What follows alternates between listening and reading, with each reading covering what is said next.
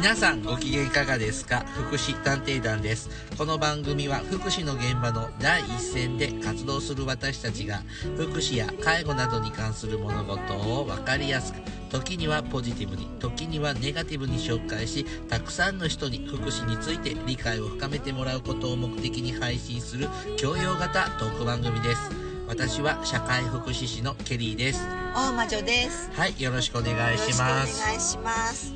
おまじさんずいぶんハスキーボイスでうん、あのね何回目だろう、人生何回目かの、えー、声変わり。なんかオーヤンフィーフィーみたいななんか内藤康子みたいなそうさな、えちょっと待って、オーヤンフィーフィーはわかるけど、内藤康子わかるリスナーは何人いるでしょう。あ、どうせリスナー10人ぐらいしかいないからね。そのうち何人いるでしょう。弟よとかでしょあそうだった。内藤康子っあのなんか顔は浮かぶけど、何の曲歌ってたかは思い出ぐらい覚えボロ。ボロはさそうかな思い出ボロボロボロボロ。はいはいポロポロ。ね。そうそう。なんか僕もさ僕も内藤康子さん 物心ついた頃にはもうすでにおばさまだったような印象がありますけど。オーヤンフィーフィーもだと思いますけど。ね。大御所な感じですけど、だってねうん、「ラブ・イズ・オーバー」とか。あああれそうだったわ。うんひょうきん族とかで見てましたけどね あのモノマネみたいなのね。そうですねあのはいあの辺ですね。でもさ内藤康子はすごい懐かしいなと思いました。もう70年代ですかかな？うんぐらいだでもそんなに長いこと出てきた。長いこと出てきた歌手でもないからさ、うんまあ一発屋っぽい、そうそうそう、ねそんなに長いことではないので久しぶりに聞いた名前だなと思って。一体ケリーさんいくつ？17あそう、ん。へえ平成もほとんどわからない。あそう平成も半分ぐらいしか生きなかったんで。あそうなの、うん。えーででもって何ちょっと平成何年生まれがどんどんずれてくるんじゃないそうです。来年は。新しい言語でいくの？だから17引きゃいいから。あ常に10あの今年は2010え今年は2002年生まれです。はい。保険も始まってから生まれたんだね。はい、21世紀っ子です。はいいい子にな20りまし世紀って何？梨のことですか？たそうね。はい、って感じですが。さあ今日はですねそうよそんな話じゃないわよ。高度共同障害。ああ違う違う違う違う。違う強強度度行動障害はい。について、えーちょっと話をしていくんですけども、はい。強度行動障害で名前は僕も昔から聞いたことはあるんですけそどうなんですね。はっきり言ってよく知らない、そう。でしょ？うん。私もね長年この業界におりますし、長年結構障害者福祉の現場におりますが、はい。あのちゃんと勉強って意外にちょっとこう抜けちゃってるところがあっうん。て時代的かもしれない。ああそうなんでなすので、えー、と一回ちょっと今回勉強しようかなと思って実は私あの、まあ、研修会に参加してきて、まあ、これは基礎研修なんですけど、うん。えー一応基本の木を勉強してきたので忘れないうちに、えーテキストをめくりつつそのまま伝えようかなと思ってます。僕もね個人的にはあの研修違うところで違う研修受けてちょっと受けたんだけどね、まあ、僕はですねあの性感染症おお、うんはいはいいいじゃない？だから HIV とか、はいはい梅毒とか、はい、臨病とかですね。人形あ臨もそう。まあ、まあメインはちょっと HIV に。ついてだったんですけれども、まあちょっと、まあ、今流行ってるじゃないですか HIV。HIV はちょっと違うけど、はい。あの感染症ねインフルエンザも流行っまあてるし、まあそうですね。感染症豚コレラ。あ豚コレラ豚コレラじゃないああれ。トンコレラって言うんじゃない？あそうなんだ。なんんか東海地方の方ってね東海とか関西の方ってなんかそのトンコレラにそう。はしかもすごいんですよね今。なんかそうそうはしかもそうでしょう、インフルエンザはまあまあ全全国国的だけどね。うん。うんだからちょちょっとそうですね。東海地方には近寄りたくないです。ね私たちは違う地域でよかったですね。そうね。はい。はい。じゃあ、えっと本編の方では強度行動障害について、トンコレラじゃないよね。はい。あの勉強していきます。はーい。はいお願いしはい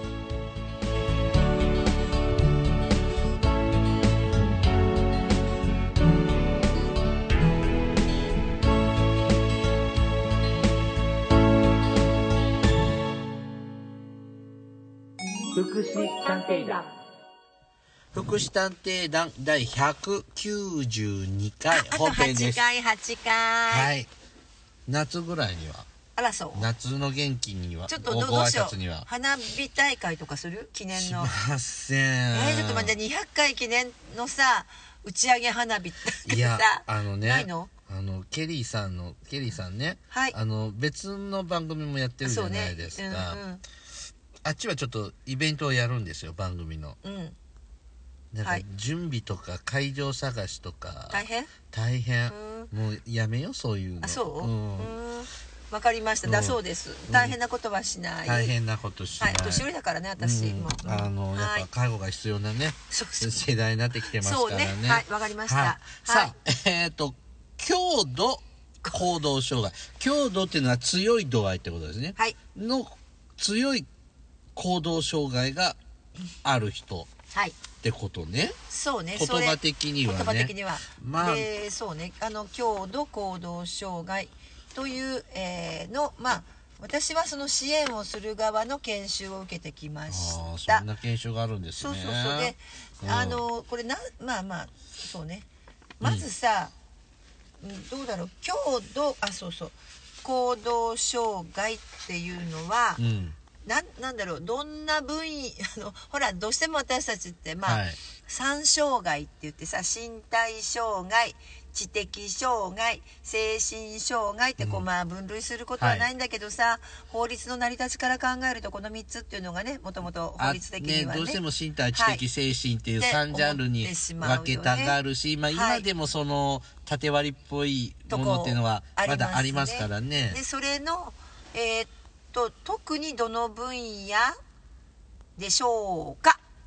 強度行動障障害害のある人っていうのはど特にですよ。あのうん。必ずしもそこだけじゃないんだけど、個人的な印象では知的障害の業界。ですよね、うん。で私も実はもともと知的障害の業界人なので、なんですけどちょっと面白かった。実はこれで事前レポートがあるんです、はい。このこれねあの全国どこでもまずやってる研修です。ああそうですか、うん。はい、で全国どこでもやってて国のプログラムがあってそれに準じてこう各都道府県がうん。やる研修ということなんですけど、えっとなんだろう。いきなりレポートに強度、あなたが担当している強度行動障害の人の、うん。えー例えば生活の状況とかこう書いてくださいっていうレポートなの。のわかります？うん。はいわかりますけどそういうの書けっていうのはわかりますけどうん。あの人が強度行動障害のある人だよってそうそうそうそ定こそこ。義がわからそうない。そこなのでうん、えー、とまず勉強に行くわけね。私、うん。まあ、特に基礎研修だったんで、うん。基本的には強度行動障害というものを知らない人たちも多分そこで勉強すると思うんだけど、でそういうこう勉強するのに行くのにいきなり強度行動障害の人の、えーとね、レポートの題名がね何だったっけな。とあのしっかりは覚えてないんだけど、うん。そういうことですよ。あなたが担当している強度行動障害の方の、えーまあ、いろいろ書いてくださいねってやつですよ。そのうん。どどんな風な人ですかとかね。どんな風に毎日生活してますかとかっていうのがテーマだったんです。うん。でね私は実はこれちょっと困っちゃったんですよレポートからして。でどうしようかなって思ったかっていうと、例えばさケリーさん今何人か例えば、えーとうん。青年後見人やってる？ケリーさん。もうちょっと仕事で仕一部やってますが、はい、そういう中でうん。こういうタイプの人いる、いない。もし例えば、うん。えー支援している人の中から、はい。強度行動障害と思われる人を一人選択して書いてよってこうレポート提出って言ったらさいる？いる存在しますか？ってそうそうそういうこう、まあ、非公あの後継受けてる人とかまあいろいろね。いない。いない。僕は今ちょっと仕事で関わっている方たちに強度行動障害の人はいないと思います。ですよね、私もねまず事前レポートの段階で、うん。じーっと考えたんです、うん。でまあ私はそんなにたくさんの人に、まあ、まあちょっと今そんな知的障害の方にまあでも、うんたくさんまあそれなりにボランティアもしてるし、うん。いろんなことしてるのでちょっとずつだけどずっとべったりくっついてるわけじゃないけど、まあ、知的障害の方でいるかなと思って何回自分の中のこう自分のねこういう時って自分の中のさこう何？あのいろんなさ、えーデータをさ、うん。もう一回ぐるぐるぐるぐる考えるじゃないですか、うんあの人この人あの人って、うん。うん。いないんですよ今今ねどうしてもじゃあ郷土行動障害って本当こう定義をちゃんと言えないけど、うん。どういう人っていうと昔こう入所型の施設とか重度の知的障害の方を、えー、と受け入れるタイプの施設のあの人だろうなこの人だろうなってのを浮かぶ。そう。でしかも今回の研修って、うんあのどういう人が対象かっていうと例えば来てた人たちの中には、うん。えーっとまあ、入所型の施設の職員さんもいたの、はい。入所型の施設の職員さんもいれば、うん。えーっと相談支援って言って、まあ、やった？あのほら相談支援専門員けけそうそう相談支援専門員、私もその立場なんだけど、ねうん。あの要するに、えーっと障害の方の、えープランナはい。ーというかね、まあ、相談相手というか。障害版のケアマネージャーですね。そういう人でしょ、うん。それからあとそれぞれのさ例えば、えー障害のデイサービス、まあ、生活介護っていうよね、うん。それからまああとまあ生活介護は多少まああれかもいるかもしれないけどあと場合によっては就労継続のえっとね B 型の人もいたかな。B 型はまでだったかな。うんちょちょっとうん。B 型の方いたかどうかちょっと記憶がないんですけどあの少なくとも生活介護の方とかうん。まあお家で生活している人を見てる人とかが、うん。まあ、多かったんですようん。割合ね。うん。一緒にグループワークすると、うそうするとさそうなの家にいる人でってやっぱイメージがすごく私も出てこなくてえあちょっと待ってちょうんっと待って。で近い人は1人いるんです。担当している人の中で1人でいるけどその人はちゃんと家族が理解して周りも理解して育ってるので、うん。別に強度行動障害と私が持つ基準私がうん。やっぱり昔見た人の基準から考えたらいやそこまでじゃないよねって言って、うん。しばしまずどこでつまずいたかレポートでつまずきました、事前のうん。事前課題で。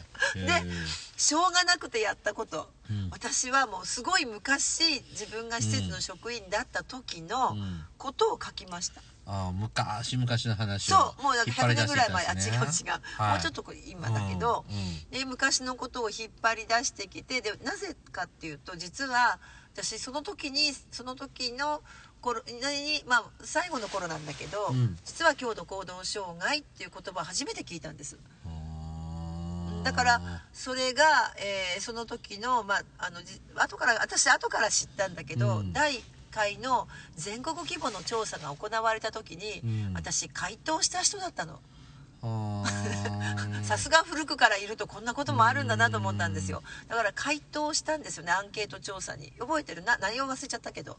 なんか全国規模のアンケートが回ってきて、うん。あなたの施設でこんな人いませんか？と。うん。でピックアップされたのが私が担当してた人でうんででその人のことをもうしょうがないので申し訳ないけど私にはこの人しか浮かばないとうん。言って、えー書かせてもらったレポートなんです、うん。でそれで私はすごく不思議だったのはこれ何何だっけな定員150人ぐらいなんですよ。はい。研修会、は100人を超す研修会いででかいね。すごいの。あ違う嘘嘘。350人だった、まあもっとでかいじゃないですか。そうごめん間違えた。うん。1回で150とか200でしょ、うん。とそうするとさ350人もし1人ずつね違う人を出してったら、うん。いやそんなにたくさんいるのかなって。うーん。ちょっとさでまず最初の疑問はえそんなみんな強度行動障害の人をあちこちで見てるのかな？みんなレポートどうしてるのかなと思って、うん。えー研修会にまず行きました、はい。そっからです、ううん。んねでもいないでしょ？そんなに、うん。知らないだけでうん。いるんじゃないかなとも思うの。あもちろんね。いるとこにはいると思う。いるとこっていうかんあのいるとこには失礼な言い方だけど。うん。あのほらどうしてもね僕も施設福祉施設で働いてた時って、まあ措置の時代だったので、はい。まあ福祉制度使いたいです助けてくださいって言ってきた人が対象じゃない。そうそうそうそう。だからもう家族で囲い込んでこう一歩も外に出さずに暮らさせてるようなケースっていうのはいまだにいるはずなのであります。はい。まあ今でもうそのも一昔前より今の方がちょっとチェックが入りやすくなったんじゃないかな。その計画相談支援とかでサービス使えるよとか前よりは使いやすくなってると思うので、うん。そうするとまあ発見された重い障害の方強度行動障害のある方ってちょっと出てきてるんじゃないですか。と思うです、うん。思う思ううん。私は逆にあのちょっと怖いなと思ったのは実は自分が見てた強度行動障害の方って本当にお重い行動障害持ってて、まあ、施設の中に何人もいるよね。それを一人じゃなくて何人かいるんだけど、でもそのトップクラスの人たちをこう、アンケート答えたのを覚えてるんだけど、その、まあ、本当に大変だった人なんですけど、うん。大変だし本人も大変だったと思うの、本当に生死の境までさまよったりとかするからね、もう本当にそこまで行くので。で家族も大変だった人なんだけど、でも私ちょっと怖かったのは実はね、はい。なんでこの研修されてるかっていうと、うん。ちょっと私詳しいことあんまり知らないんだけど、はい。今回加算がつくんですよ。いろいろそういう人を担当すると、はいはいはいはい。要するに認知症が重い人担当するとさ、うん。なんかちょっとかじゅあの認知症加算ってつくのはいケアマネの方は,、はいはいはいでそんな感じでこういう人を担当すると、ちゃんと加算がつきますよっていうのがなるので、うん。それで来るわけですたくさん。加算取りたいから。そうすると強度行動障害じゃない枠組みのね、まあ、後々定義があるからいいんですけど、そこから外れた人でもそれこそ自分がうまく接することができなかったら、強度行動障害だってしちゃわないかなっていうちょっと変な心配をこれを老婆心というと思うんですけどまさに老婆心でなんかそんな人たちだって申し訳ないけど今の障害の世界の人たちってもう本当に最近の人が多いのでもう本当にね、うん、もうこれ以上言うとなんか叩かれそうだから言わないけど、まあ大丈夫っていう人いっぱいいるので支援者側に。あはい。そうするとちょっとそうだよ。支援者側よ。支援者側にあまりにものを知らない人が多いので、うん。そあ言っちゃった。そこに、うん。その人たちがちょっとでも自分の言うことを聞かない利用者とか来た時に、ラベリングしないかなって思いながら、うん。実はこの研修にも臨みました。なんか重度化させちゃいそうなね。そうなの。勝手にさうん。認知症じゃないのに認知症にしてさとかってやっぱまあみねとかあの自分の言うこと聞かないと行動障害だとかさいう人いるじゃないですか。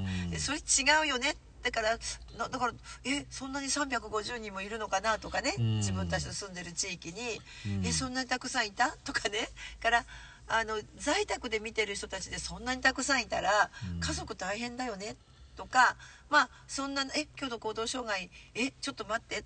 今今どうなってんの？っていうこうで自分はまあうん。何十年前のデータで出してますから、まあでも各事業所さんでそ,、うん。そのようなタイプの方を受け入れる体制をそうそうそうそうそっちだよそっち。ってことでしょ？そっちよそうよ。ん。そうよ。だからそそれだけ人がそのタイプがいるかっていう。のはまた別の話ですよね。うん。だけどあのどうなってんのかなと今、現実としてと思って行きました、はい。行くまでが長い人で強内容よ。度行動障害とは？はいえーとね、まず一つはあの強度行動障害っていうのは、うん。30年近く前から検討されてきている課平題だそうです。平成の頃から。まあだけどもっと前から言っちゃったら存在言葉自体はまずね言葉自体っていうかね強度行動障害って言われたのは、うん。えーもうちょっと1988年強度行動障害児者研究というのがスタートしたらしいですけど63年。はい、だけどうん。その前に1960年代の後半に動く重症児対策とかね。ほそういう言葉だったそうです。まあ1950年代からそれはあった。動く重症児。昭和40年前後ですね、まさにこの身体障害の重度の方、うん。知的障害が重くてそれ重症心身障害児っていうね、うん。動かなければある程度こうケアがしやすいって言ったら失礼だけどまあね。申し訳ないけどうん。その場にいけないことだけど。としていただけていますからね。ということがあるけど動く重症児。っていう言葉でうん。つまり動き回るわ、ね、走っていくしとかまあまあそうです。そこからスタートして1988年に強度行動障害児者の研究が、まあ、スタートっていうかして1988年って昭昭和和だと63年。うーん。あれ？そうね、はい。そのあれ？ちょっと待って私ああそのぐらいかも、うん、で多分全国調査も行われてはい。でその後いろいろあってその重度者加なっちゃう。算とかそうそうね、うん。って言って今こうそうやって？あ嘘63年じゃない。58年。昭和あ58 58年昭和58年。はい、まあそんなことで、うん。えー京都行動障害のその、まあ、それがそういう人たちを見てるんであれば、うん。まあ、だってそう1993年京都行動障害特別処遇事業処遇です処遇。だから結構こういう方たちってあの実は入所の施設にいらっしゃったり、うん。まさに津久井やまゆり園なんかがね、うん。あの結構こういう方たちがいらっしゃったり、まあ本当にあの大変だよねっていうか、うん。でもここの2人はさ大変だよねうんって言ってるけど、うん。ラジオ聞いてるリスナーさんは どんな人と思うかもしれないよね。うん。で、えー、とということであの研究はされてきたそうです。だから、まあ、ルはい。ーツをたどると日本では半世紀近く前からまあ気にはされていた、そう、んで一応その加算がついたりそういう施設での処遇に関して処遇、処遇に対して、えー何らかの措置はされていた、うん。はい。でじゃあ、はい。どんな具体的にどんな人かなっていうところですけど、事例あどうしよう事例でいく？それとも事例でいってみようか。ま、まず定義的なもの定義がいい、うん。定義がい。いはい強度行動障害とは定義。はい。自分の体を叩いたり食べられないものを口に入れるうん。危険につながる飛び出しなど本人の健康を損ねる行動、はーいまあ、通常自分の体を叩くのは自傷行為とか言いますね。はい。から食べられないものを口に入れるこれを移植と言いまはすね。い異なるものを食べるね。食べるね。はい。うん。ますね。から2番目。他人を叩いたり物を壊す。うん。大泣きが何時間も続くなどうん。周囲の人の暮らしに影響を及ぼす行動。は例えばあ ごめんなさい。もう走馬灯のようにあの人もこの人もいっぱい出てくるんですけども。私もそう。あの互いって言いますよね。はいまあだから自傷互いとか言いますね。ね。うん。あるあとは物を壊す、まあ、破壊行為ですね、うん、でなおかつ上記の2つの行動が著しく高い頻度で起こるため継続的に特別に配慮された支援が必要になっている状態。つまり年に一遍ぐらいだったらまあいいよ。だけどこれが著しく高いってことはうん。つまりえーまあ毎日とかね。毎日どころじゃない。一日何回も起こるとか。今日もう四六時中であそうすよねそうそう。そうです、はい。うん、それからプラスまあちょっとこれは、あの講師の先生がおっしゃったのは、はい。家庭にあってかなりの養育上の努力をしても処遇困難な場合とか状態もやっぱ服は加えるべきじゃないかと。うん施設っていうのはある程度ねこうあの変な それこそ外に出てかないように鍵がかかってる施設今でもあるわけだから、うん。まあこのような方がたくさんいらっしゃるとね。のそれこそねさっきの飛び出しなんてね。だって車の走ってたって平気で飛びますますだってもんね信号のも理解でまあ分からないね。わからないのでもう平気で飛び出すからね。飛び出しちゃいますもんでね。それともう一つは、うん。えー、と障害支援区分。区分。あの障害者、今の障害福祉サービスを利用するためにはい。必要な、まあ、介護でいうと要介護12345みたいなのの障害版、でそれの、えーっとまあ、判定基準表が今手元にあるんですけど、はい。それの、えー支援区分あのにななってその、まあまあ、これ0点1点2点ってこう評価点があってそれの10点以上、うん。まあ、例えばさえーっとコミュニケーションが、うん。えー0点だつまり問題がない人っていうのは日常生活に支障がなかったり特定のものであればコミュニケーションができる。これはもう支障がないから別に0点加点しないわけでしょ、うん。問題なし、はい、だけど2点はえー一番重い方はど、まあ、独自の方法でコミュニケーションできる。独自の方、例えば手を引っ張っていくとかね、うん。誰かの手を引っ張ってそのその手をこう指差しにさせるとかあるじゃないですか、クレーン現象っていうけど、まあなんとか意思疎通がでできるかな？はい。がであ1点。まあ、あとはコミュニケーションできない。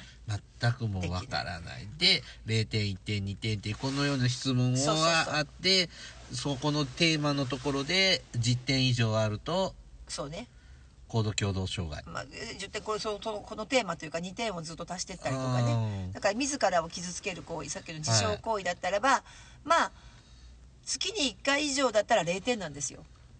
わかります？か月月にに1回ぐらい以上以上っていうけど、まあ、1回以上の支援が必要な場合には自らを傷つける行為はうん。別に問題視されないわけだけどほぼ毎日の支援が必要、うん。だってあの人は毎日叩いてた。そう。人を叩く。うん。自分も叩うん。く壁に頭をぶつける。うん。自分の目をこうグーで殴るなんであのあれそうだって目自分の目叩くんだろうね。やっぱ貸し劇なんでしょうねあれ。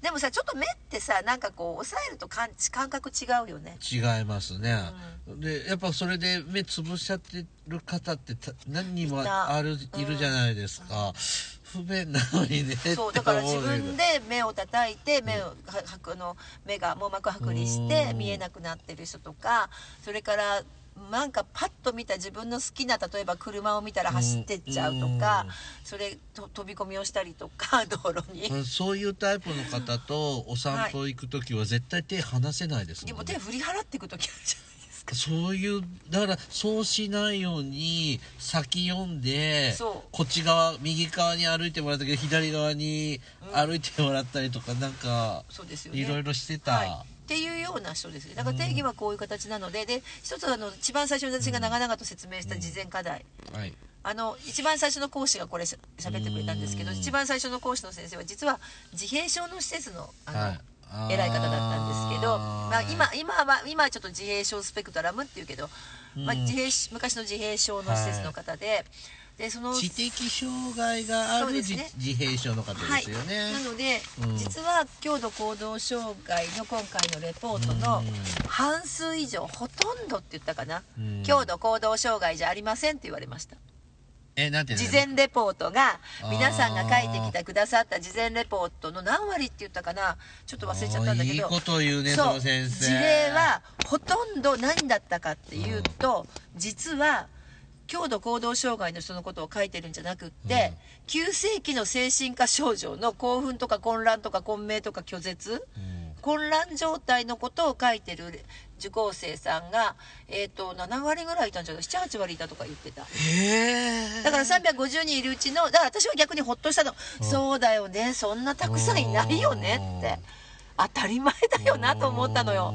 だから長々説明してたのさっあーなるほどね。それ分かってて 書かせたんだ。きそうだからあなたたちが見てる人たちは強度行動障害じゃないよ。急性期の精神科症状とかまあ反社会的は少なかったらしいんですけどうん。急性期の、まあ、知的な障害とかもベースにあるかもしれないけれども一時的な。一時的に混乱したりとかのことを書いてるだけであって本当の意味での強度行動障害っていうのはやっぱり知的障害も中度からうん。最重度、うん。が自閉性も強い。強い。主には自閉症の方多いですね、あのこだわりが強い方、うん。だから、えーちょっと違うよっていうことでまずここで受講生の半分以上はガーンとやられたんじゃないかと思ってはあ私は逆に、うん。あそうだよねってこうなんてのうん。自分のそのざわざわ感持っていったわけですよ。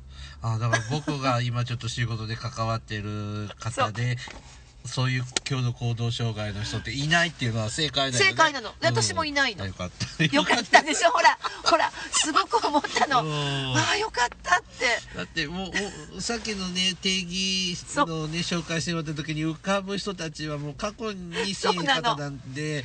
そうなの。ん。今さあんまり地域生活してる人たちの中でさ、うん。支援してる人たちはここまあのうん微妙にねあの環境要因まあ後ほど話するけど、あのそまあそれはいろんな理由があるんですよ。あのもともとそうなってもおかしくない人はいるの、何人も。うん、何人もいるんだけど、うん。な幸いならずに住んでるっていう人がいて、でもさ、うん。その350人受講しに来てたんでしょ、はあってことはまあ350事業所とは思わないけど違うけどね。うん。まあそれぐらいもう数多くの事業所の方が受けに来てるわけじゃない。はい。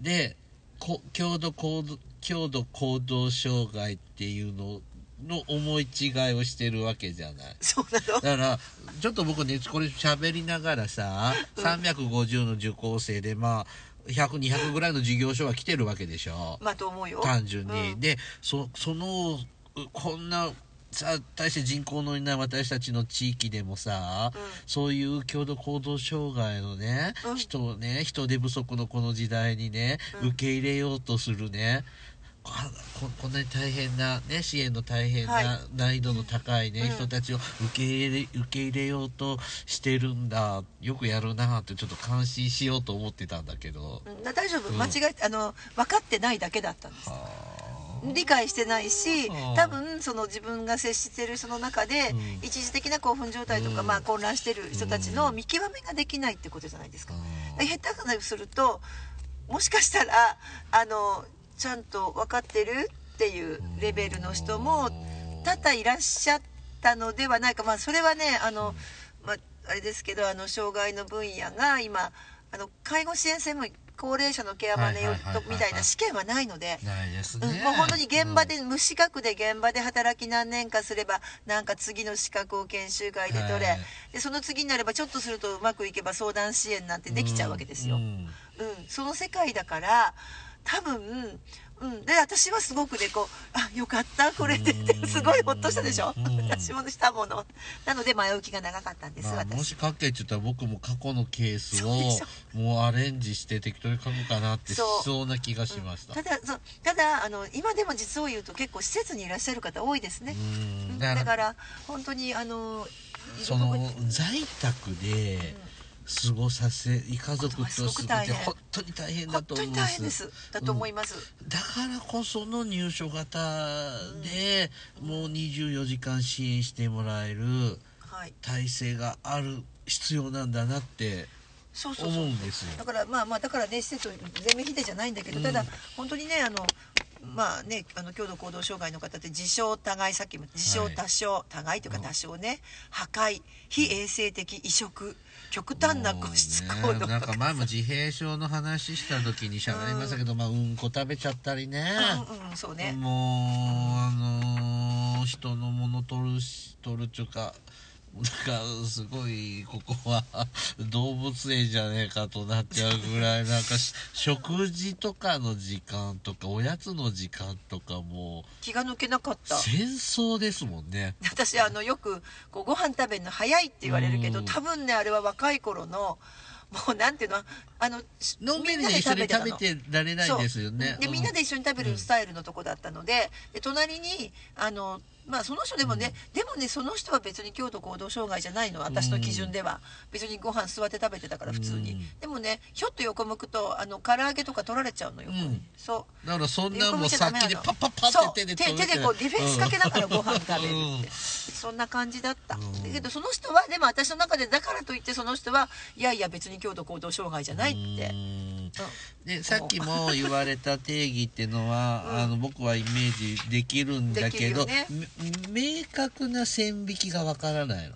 そう。だからこの人は該当するのか違うのかっていうのは、多分ね。今は基準のこの調査項目ありますけど。この調査項目で加点していくのが一つはだから10点以上っていうのは一つの明確な基準だと思います。うん。はい。今はそうか。これがなかった時は言葉ぐらいだったので、だから最大は24点なんですって。そのまあれ今の調査項目全部2ではね。そうそう。うん。だからそれの10点以上半分以上うん。半分半分半分以上の半分以下だけどぐらいがチェックかかった人だよとだ。逆に言えば。えっと、0点い1点がさ週1回ぐらいがずーっとやったら11 12点だからさあと転換転換が月に1回以上あればだけどさ、うん。うん。だからどれくらいの率かってちょっと出なかったんですけど、うん。あのやっぱりこうなんていうのかなあの私も本当にだから事前課題があそういう意味だったのかって思ってどうしようと思って出したので。街でねこう小知的な障害の方知的と知的障害があって自閉小スペクトラムの強い方うん。っている方見かけるじゃないですか、そういう人は違うんだろうなって思うんですよ。うんですよね。だってちょちょっとねそれでさっき言いかけた事例、はい。まあこれ多分ねあの、うん。国の基準で出てくる事例だと思います、あの14歳になる A さん。はい、は重度の知的障害を伴う自閉症の診断を受けていると。うん。で中学校から特別支援学校に入学しましたよと中学部からね。まあなんですけあどすぐに不登校になっちゃって特別支援学校。の不登校。まあよくありますね最う近ん。で家では顔が変形するほどの事象がありうん。左目はほとんど見えなくなってしまいました。あら。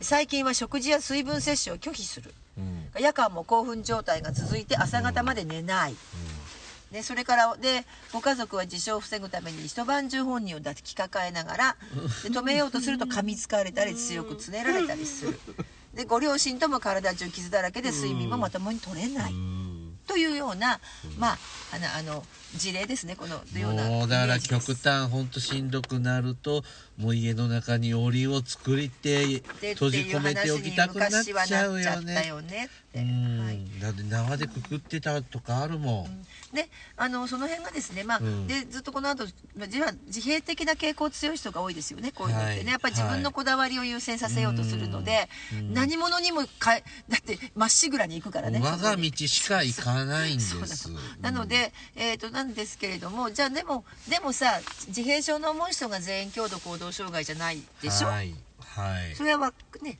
経験上経験してますよね、私たちも。みんながみんな自閉的な傾向が強い人がじゃあ強度行動障害になるかっていうとそうでもなくて。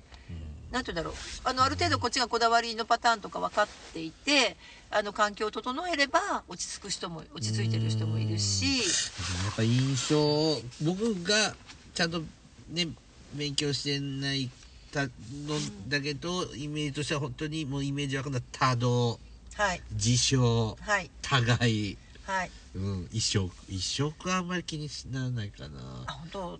まあもちろんね誰でも食べちゃう方いるんだけど、なんかもう多動の人のもすごいもう常についていかないと何どうなっちゃうか分かんないから。って人は多いですね、まあ、うん。たそう多動が環境要因あれだけどあのそうですね。確かに。でも結構あの必ずしもでもさみんながみんな多動の人がじゃあ強度行動障害かっていうとさどうでした、うー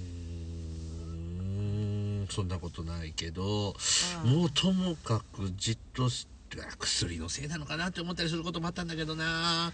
うん。うん。でしょ？ででやっぱり基本的に今回支援者の研修なので、はいここから先は、まああのいや今日なぜ強度行動障害になるのかとかね、はい。まあ、まあと自閉症の話とか。10分ぐらいで終わりそうですよはい。知ってます、はい。なので次行きますね、うん。はい。強度障害になるかっていうのは、はい。えーっと一つはやっぱり環境。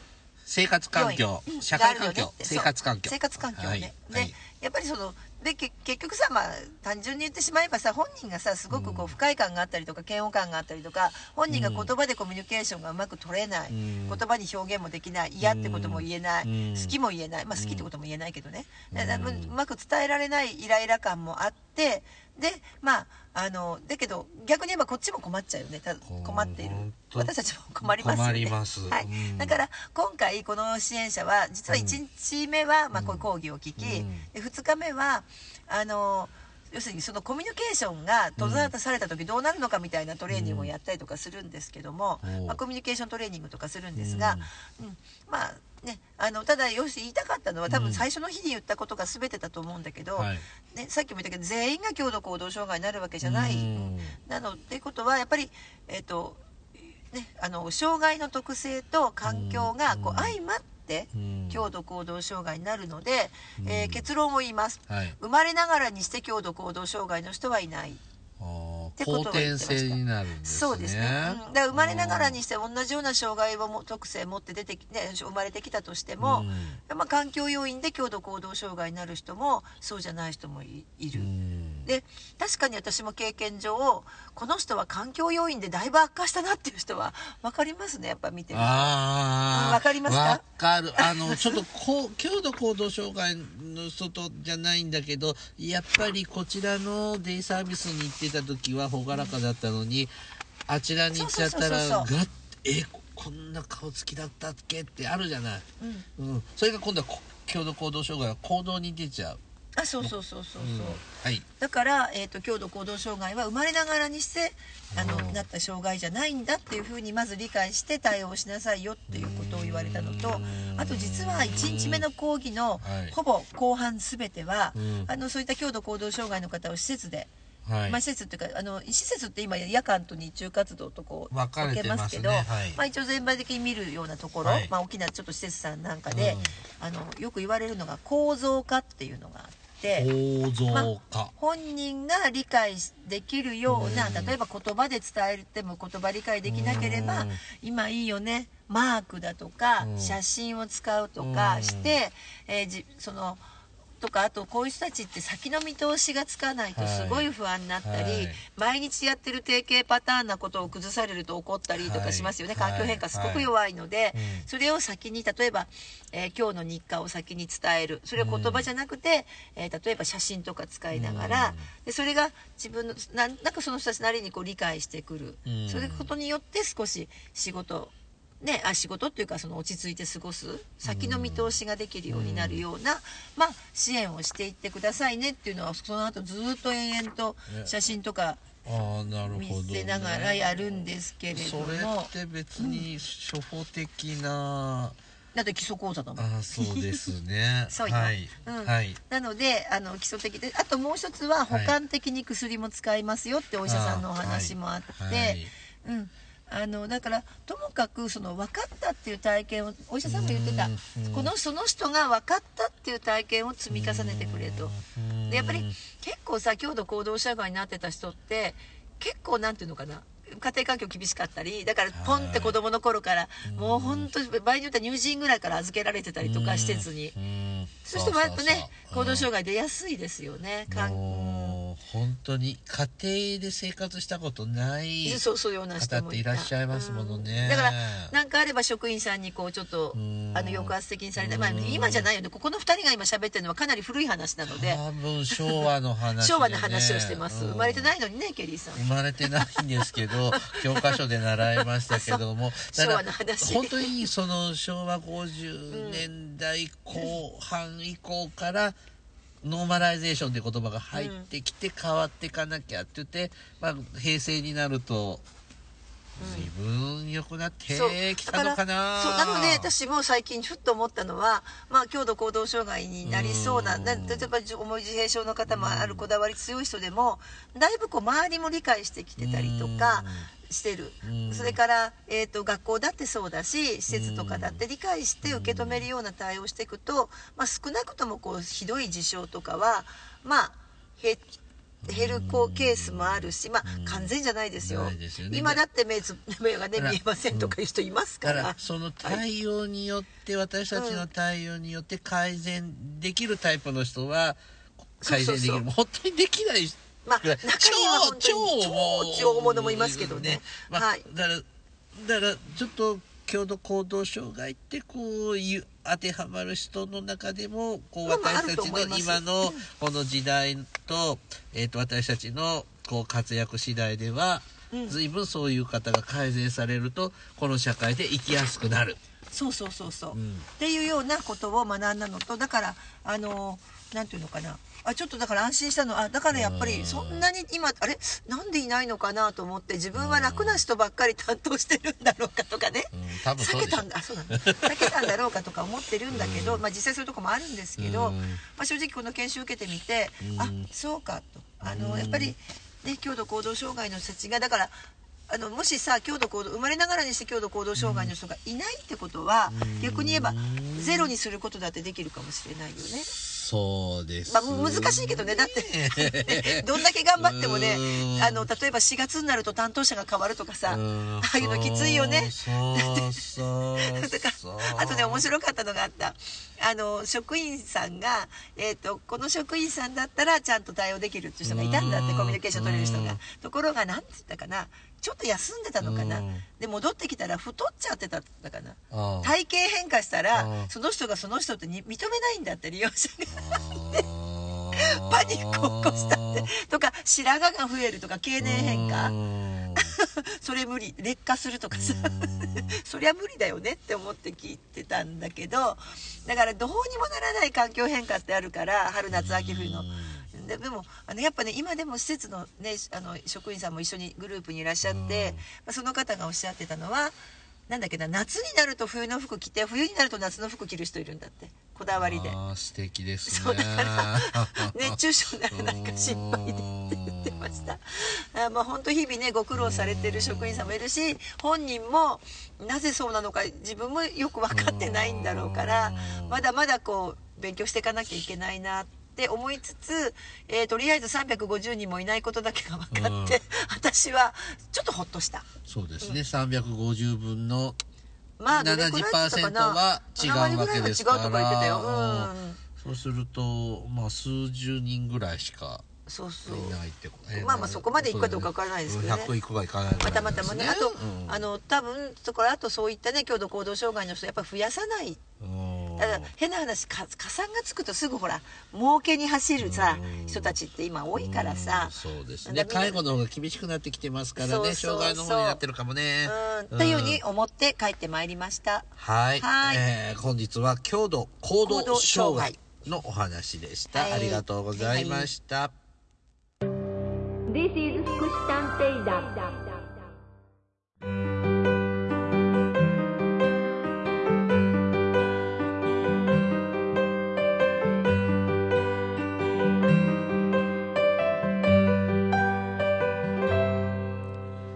ンディングです。はい。ちょっとイメージしてたものとまあ私が思ってた強度行動障害のイメージとまああまり変わってなかったそうそうそう私もそうです。うん。もちろん私も全然えそんなにえっと思ったからさ世の中基準が変わったんだろうかとか思ったけどあの違いませんでした。昔から昔なが昔というか、うん、そうですね、まあでもね面白いなって思う時と本当に自分が余裕がない時はその方への支援っていうのはしんどかったですね。うん、で向こうもしんどいのが伝わってもうマイナスとマイナスでもうじ、うん、ね共倒れしていくようそうですなね。思い出がありますね。だから私ねあの、まあ、例えばレ事前レポートはね、その支援においてどう心がけてること書いてねみたいなのもあったんだけれどもこうちょっと自分でね反省を書きました、うん、いろいろと。うんはい。あのまあなるべくね問題行動あっても起こらないようにはしてたんだけどやっぱ限界があるんですよね。でそれこそ注意したり、まあ、あのでしてこうやったってさ全然聞かないんだよね。聞かないで余計に腹が立ったりとか、まあ、まだ当時若かったのもあっってね。そうなの。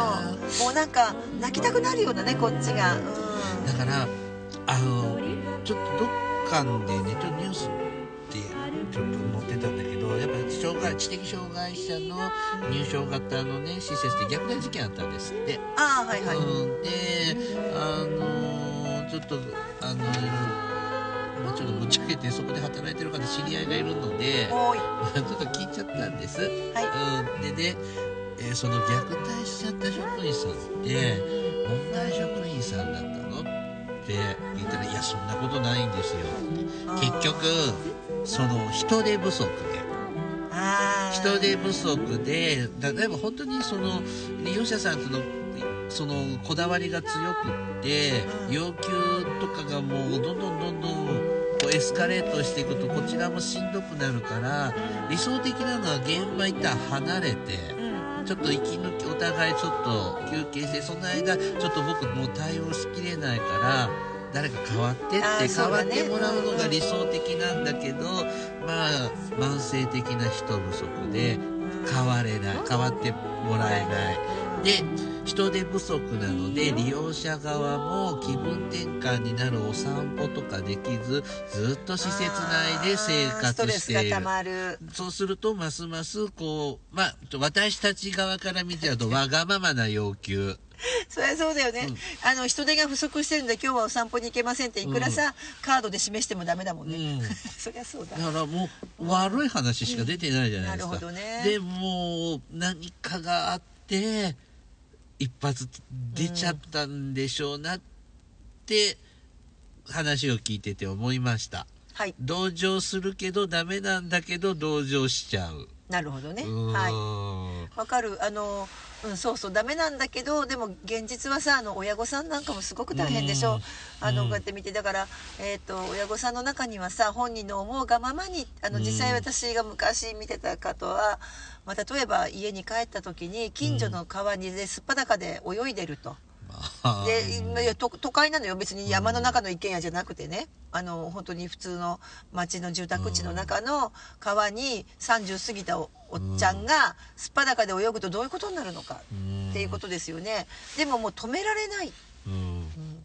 ご家族さんが。で、まあ、今はねいろんな支援体制もあるから、あのまあ、そんな、ね、あのいきなりポンって本人だけ返すことはほぼないんだけれども。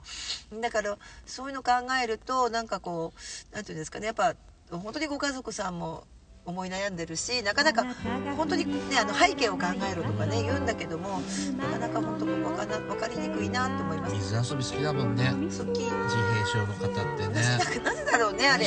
感触なんじゃないですか、うん。やっぱ感覚統合できてないのかなって。なんでしょうね。僕もね出会ったことのある方はね24時間水遊びしてます。ただります。その山水とかを引いてきているので、上水道下下水道のお金がかからないお宅なんでまたよかったね。よかったけどねとかね。ある意味そこは環境要因が良かったですね。ね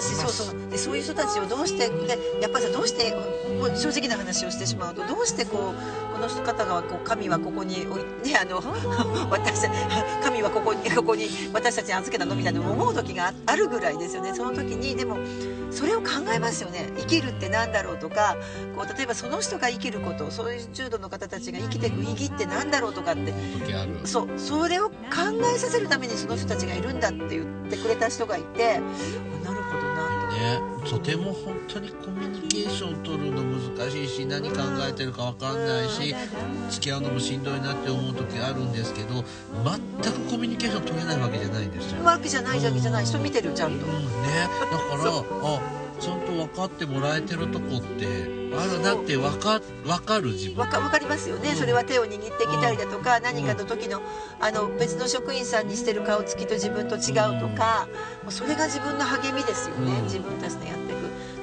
現場にいらっしゃる方頑張ってください。はい。番組からのお知らせです、福祉探偵団では皆様から介福祉や介護に関する疑問や質問不満や愚痴番組に対する感想やご要望を募集しています。もちろん普通のお便りも募集しています。お便りは E メールでお願いします。メールアドレスは福祉探偵団アットマーク Gmail.com 綴りは fukushitanteidan アットマーク mail.com です。また福祉探偵団のツイッターがあります。フォローをお願いします。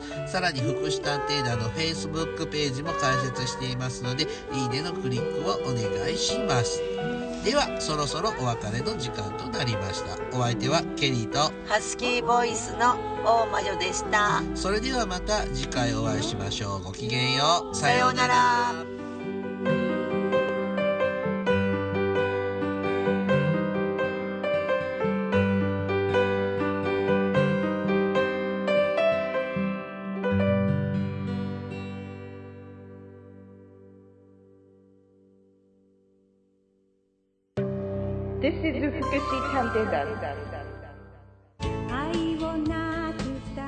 Hi everybody, how are you doing? This program is educational type talk show distributed for the purpose that we who work in the front of welfare, introducing about welfare things and care, etc. This program sometimes for negativity and sometimes for positivity, also intelligibly for getting deeper understanding about welfare for many people. 福祉探偵団聞いてね。